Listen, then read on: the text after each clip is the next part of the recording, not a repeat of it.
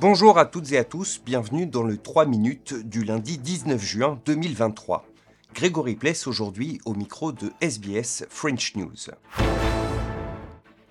Et on commence avec le référendum sur la voie aborigène et un pas de plus a été euh, franchi aujourd'hui au Sénat où un texte concernant son organisation prochaine a été adopté. Alors on ne connaît pas encore la date précise de ce futur vote, mais il devrait se dérouler en octobre prochain. En attendant, Anthony Albanese, le Premier ministre, s'est félicité de ce vote favorable. Parliaments pass laws, but it is people who make history. This is your time, your chance, your opportunity to be a part of making history. It will be a moment of national unity, a chance to make our nation even greater, a gracious chapter in the great story En Grèce, neuf Égyptiens soupçonnés d'être des passeurs vont être présentés à un juge aujourd'hui. Ils font partie des rescapés de ce navire qui a fait naufrage la semaine dernière et dont le nombre de victimes oscille entre 78, c'est le nombre de corps repêchés, et possiblement des centaines, eux, non retrouvés.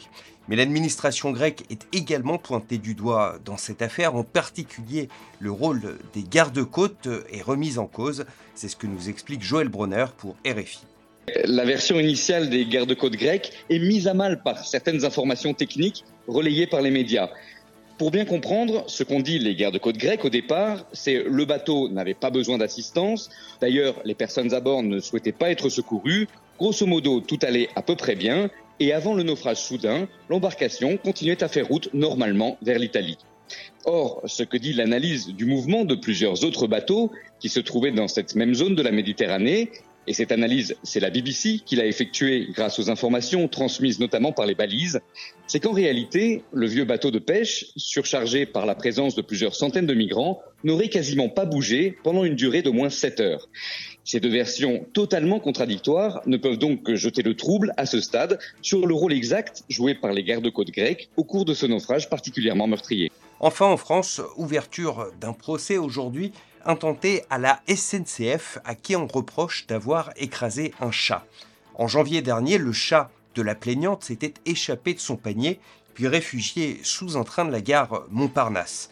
Les agents de la gare sont alors prévenus mais ils refusent de retarder le train en question pour récupérer euh, le chat, le chat qui a été retrouvé plus tard coupé en deux. Cette affaire, lorsqu'elle avait été rendue publique, avait indigné de nombreuses personnalités, mais également quelques membres du gouvernement.